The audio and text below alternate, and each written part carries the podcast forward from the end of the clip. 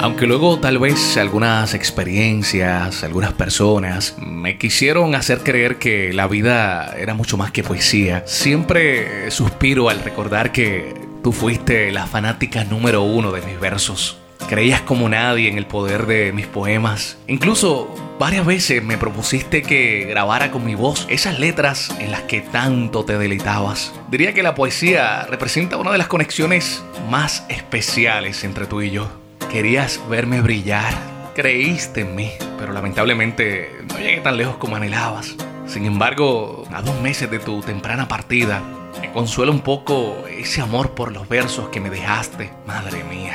Versos que hoy, a pesar de extrañarte tanto, tengo el honor de dedicarte a ti. Dedicarte a ti. Y aquí estás, en lo que digo, en lo que hago, en lo que sueño, en lo que pienso, en lo que construyo en mi forma de caminar, en mis muecas, en mis luchas incesantes, en mis ideales, en cada instante en que es pertinente tomar una decisión.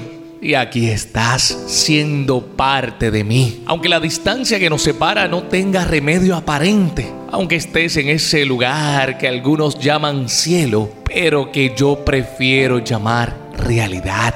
Aquí estás con esas lecciones que dan seguridad a mis andares, con esa sonrisa oportuna que refresca mis más sofocantes días, con el eco armonioso de esa voz que siempre afable llena de paz mis instantes, con esa voluntad férrea tuya con la que forjaste mi esencia Aquí estás con tu franqueza impecable, pero también con esos halagos que me hacen recordar ese valor infranqueable que tus enseñanzas depositaron en mí.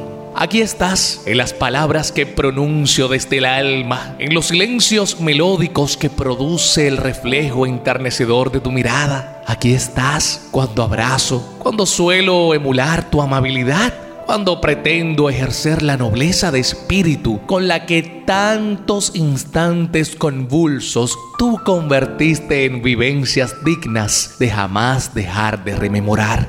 Aquí estás cuando respiro, cuando suspiro. Aquí estás y entrañable entre mis latidos, sigues siendo el combustible inagotable que renueva mis ganas de no rendirme jamás. Aquí estás, aderezando con la eterna fragancia de tu alma esta realidad mía, esta realidad de la que no estarás verdaderamente ausente jamás.